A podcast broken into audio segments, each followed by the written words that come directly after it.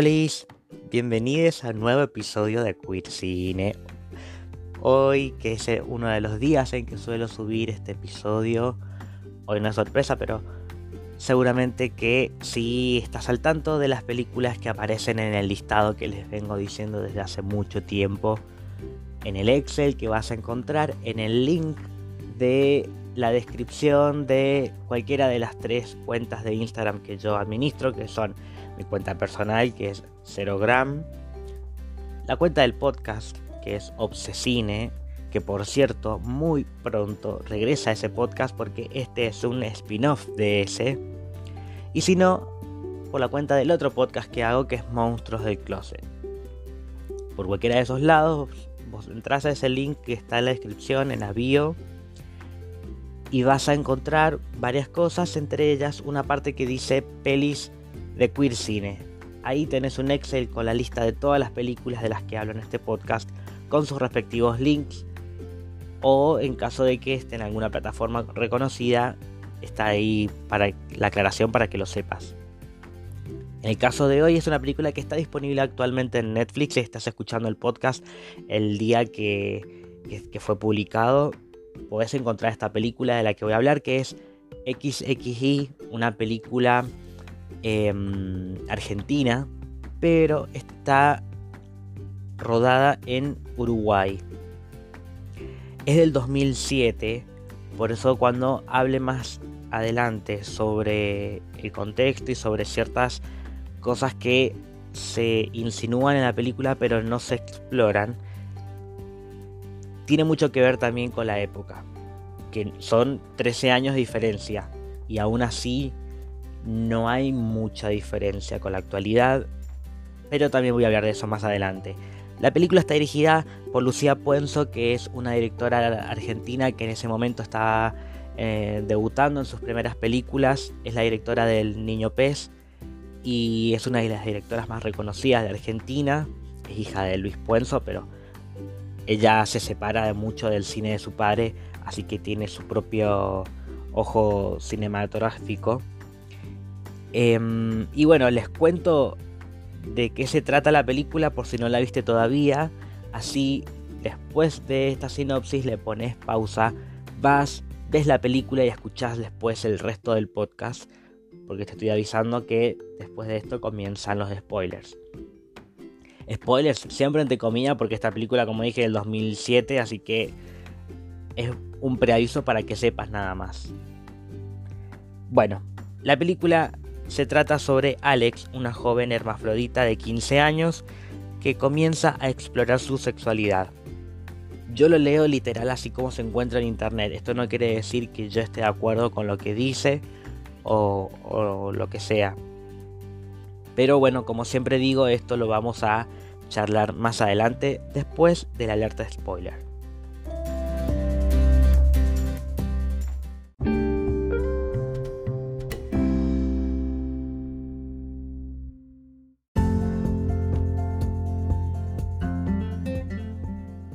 Sinceramente no conozco otra película que se trate sobre este tema que es tan tabú aún hoy en día porque incluso en la actualidad se sigue tratando a la intersexualidad como un trastorno, como una enfermedad, cosa que no es. Eh, y para centrarnos un poco más en la historia de la película vemos que Obviamente que por tratarse de un pueblo con costumbres, ese tipo de cosas, van a haber prejuicios, pero y que bueno, estamos hablando del 2007, pero mm, hoy en día estas cosas todavía pasan, no eso no, ha cambiado mucho, lamentablemente, e incluso todavía eh, existen yo, lo comparo no, no solo con los avances tecnológicos, lo comparo de acá a lo que fue el estreno de la película, el impacto que fue porque llamó mucho la atención, no solo por lo que, de lo que se trata, sino también por, por la realización que tiene, por las actuaciones, por muchas cosas. Fue una película que se habló mucho eh, en ese tiempo. Y hoy en día, cada vez que alguien quiere referenciarse a la película, lo relaciona con, con todo lo que todavía no, no conocemos de, de lo que en ese tiempo se le decía hermafrodita. Hoy se le llama intersexualidad y personas intersexuales porque es una manera de de, acompañar a estas personas que también han sido estigmatizadas dentro de, para acompañarlas en la comunidad LGBT. ¿Por qué? Porque acá tenemos un, un asunto muy complejo que es cuando categorizan a las personas por, por su genitalidad al nacer y que el caso de una persona intersexual, que hay muchos casos diferentes, no todos son iguales, em, se da el, hecho de que tienen em, tanto genitales masculinos como femeninos eh, considerados así biológicamente, por supuesto, eh, en mayor o menor medida de cada uno, de, cualquiera de los dos genitales, Em, y esto es lo que científicamente ha tomado decisiones muchísimas veces de una manera muy violenta en la que eh, determinan que por consejo, vamos a decir entre comillas, consejo profesional, les dicen a los padres que tienen que decidir por uno de los dos sexos por un por una persona que recién está naciendo y que no tiene poder de decisión de su cuerpo, por supuesto que no,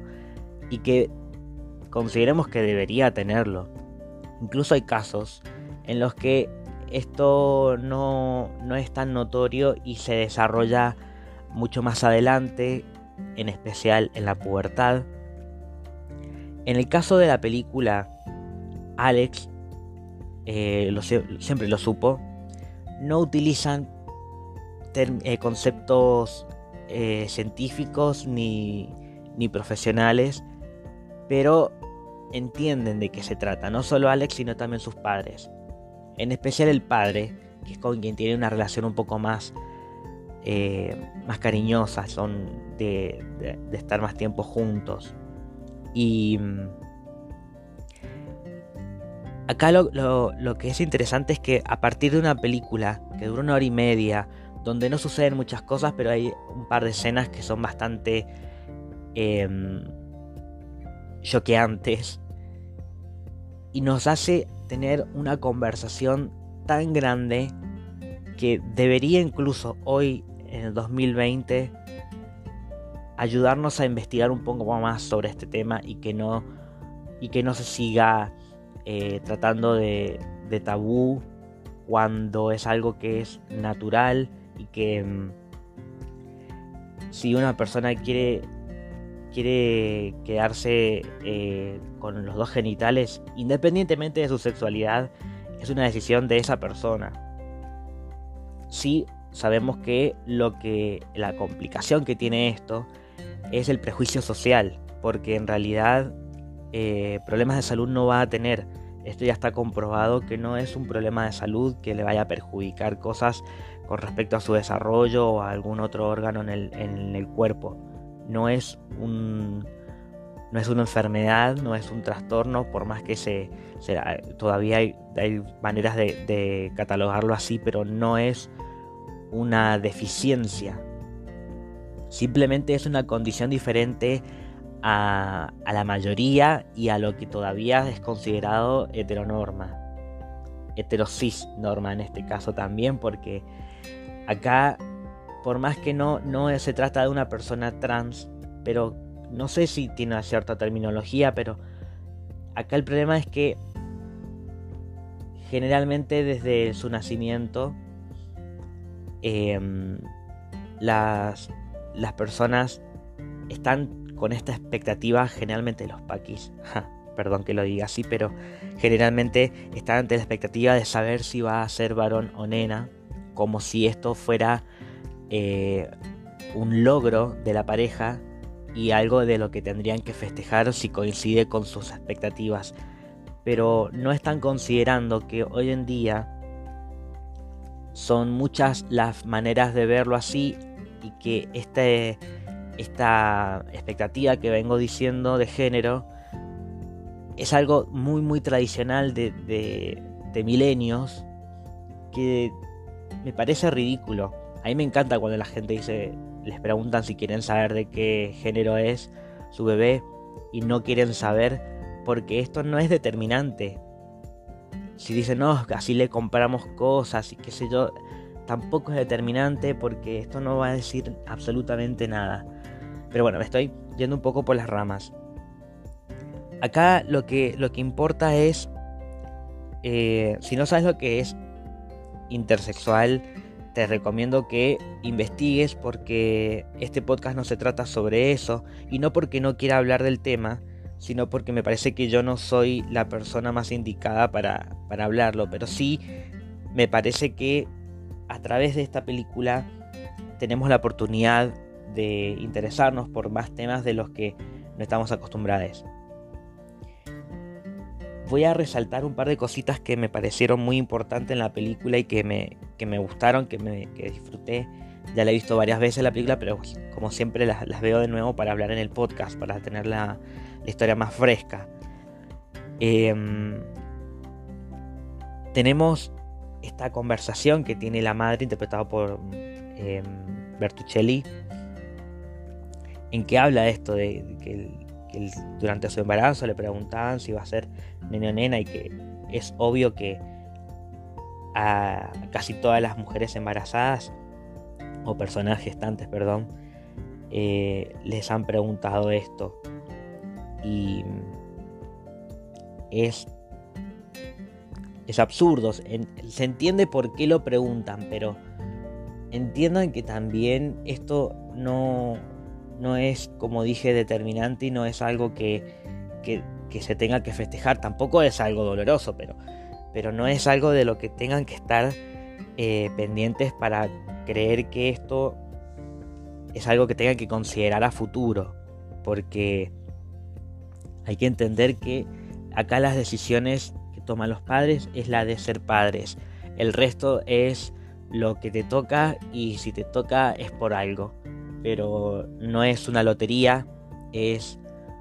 con lo que tenés que aprender a vivir porque vos tomaste la decisión de criar a alguien más, independientemente de su género y eventualmente después de su sexualidad. Acá me gusta que eh, la madre le cuesta aceptarlo, pero eh, también tiene en cuenta que eh, ella tiene miedo por, lo que, por lo que está pasando Alex, pero no, por, no se deja llevar por los prejuicios. O sea, en algún momento el padre lo dijo, que ellos se fueron de Buenos Aires para evitar cruzarse con personas que son prepotentes, porque no le gusta esa, mm, em, esa hipocresía de la gente que cree que puede tomar decisiones por, por los demás. Eh, el personaje de Ricardo Darín creo que lo hemos visto a, él interpretar personajes similares antes, pero creo que está muy bien elegido porque él em, tiene esa facilidad para, para mandar unas malas palabras y que suene natural sin que parezca como que lo estuvo ensayando. Y que eh, se nota también esa vulnerabilidad que demuestra con las personas que sus personajes eh, están, tienen vínculos y que acá por ejemplo él le, nace que cuando se están burlando de su hija quiere ir a cagarlo a piñas a ese pelotudo que estaba ahí diciendo que, mm, que en ese lugar hay, hay muchas especies en peligro de extinción refiriéndose como si su hija fuera un monstruo que incluso ella lo, lo dice varias veces y digo ella porque desde mi ignorancia, es complicado. El, es el maldito idioma español que tenemos que tener eh, esta eh, binaridad para, para, referirnos a las personas. Eh, incluso en casos en los que no sabemos cómo referirnos, que es en este caso, porque yo también hace muy poco que estoy aprendiendo todas estas cosas. Em, porque sé que en inglés sería un poco más simple. Bueno, volviendo al tema de la película. Eh, otra, otra cosa que me pareció importante es eh, la conversación que tiene eh, Alex con su padre casi al final de la película, cuando él le dice que la va a cuidar y que, que no importa lo que elija, él, la va a querer igual y que, elija lo que quiera. Y ella, y ella le, le dice, ¿y si no hay nada que elegir? Está perfecto, es eso exactamente lo que, lo que debería suceder siempre, que en realidad no tiene por qué elegir, porque son solamente dos opciones. Y si ser ella misma así como nació y seguir como es, es su mejor opción, a nivel social sí es un problema. Pero, pero ah, un poco también su, su autoestima va a depender de esto, de, de lo que, de qué relación tiene ella con su propio cuerpo y de cómo ella va a vivir sus experiencias, porque incluso su personaje tiene 15 años, está en pleno despertar sexual, ya la vimos a Inés Efron despertando sexualmente en otra película, en varias incluso, y, y es entendible que, que no entienda lo que le está pasando y aún así tiene que lidiar con cosas que otras personas no les pasa. Entonces, por lo menos que tenga la posibilidad de elegir por su cuerpo, por su vida, por, por su futuro, por más que duela, porque va a doler eh, esos prejuicios que, que, la llevaron a la playa, que la ataquen casi, casi una violación, que la estuvieron manoseando, esos infelices, la posible pelea que seguramente tuvo con su amigo por el cual le pegó una piña y es porque ella le dijo lo, eh, su secreto y es porque él probablemente reaccionó mal, después estaba arrepentido, se arregló todo esto, pero no es tan importante. Pero tengamos en cuenta también la relación que tiene ella con su amiga, que su amiga eh, es con la que parece que mejor se lleva porque no, no tienen problemas, ellas hablan, se quedan a dormir juntas, se bañan juntas y está todo bien. Es la que mejor lo acepta. Es, es un problema social, pero, pero lo que hay que cambiar acá es la, estos conceptos sociales, justamente. Porque no hay nada malo en su cuerpo, simplemente que nos han enseñado muchas cosas que no las enseñaron bien. Y, ese es el problema. Y creo que por ahí va con, lo que tiene que ver esta película para que aparezca en este podcast. Porque mm, no, si les suena familiar, justamente hay muchas cosas que nos han enseñado. No estamos echando la culpa ni, ni, ni criticando en ese sentido, sino de que entendamos de que hay cosas que justamente porque nos, las enseñaron mal, tenemos que aprender cosas nuevas o por lo menos cosas a las que no estábamos acostumbrados a hablar y por eso necesitamos una nueva manera de expresarlo, porque hasta el momento no se había cuestionado no como lo estamos haciendo ahora y como tal vez lo vayamos a hacer en el futuro. Estamos en un proceso de cambio porque la diferencia que hay con tiempos anteriores es que ahora tenemos muchas posibilidades para alzar nuestra voz y que mucha gente nos escuche. Esta incluso es una de ellas, este podcast. Por eso me gustaría saber qué pensás, si te gusta la película o no, qué, qué pensás con respecto a lo, que, a lo que trata y si te gustó el podcast o no, este capítulo. Yo les voy dejando hasta el próximo episodio. Espero que me puedan escribir por, por Instagram para tener alguna respuesta. Y bueno, nos encontramos en el próximo capítulo de Queer Cine.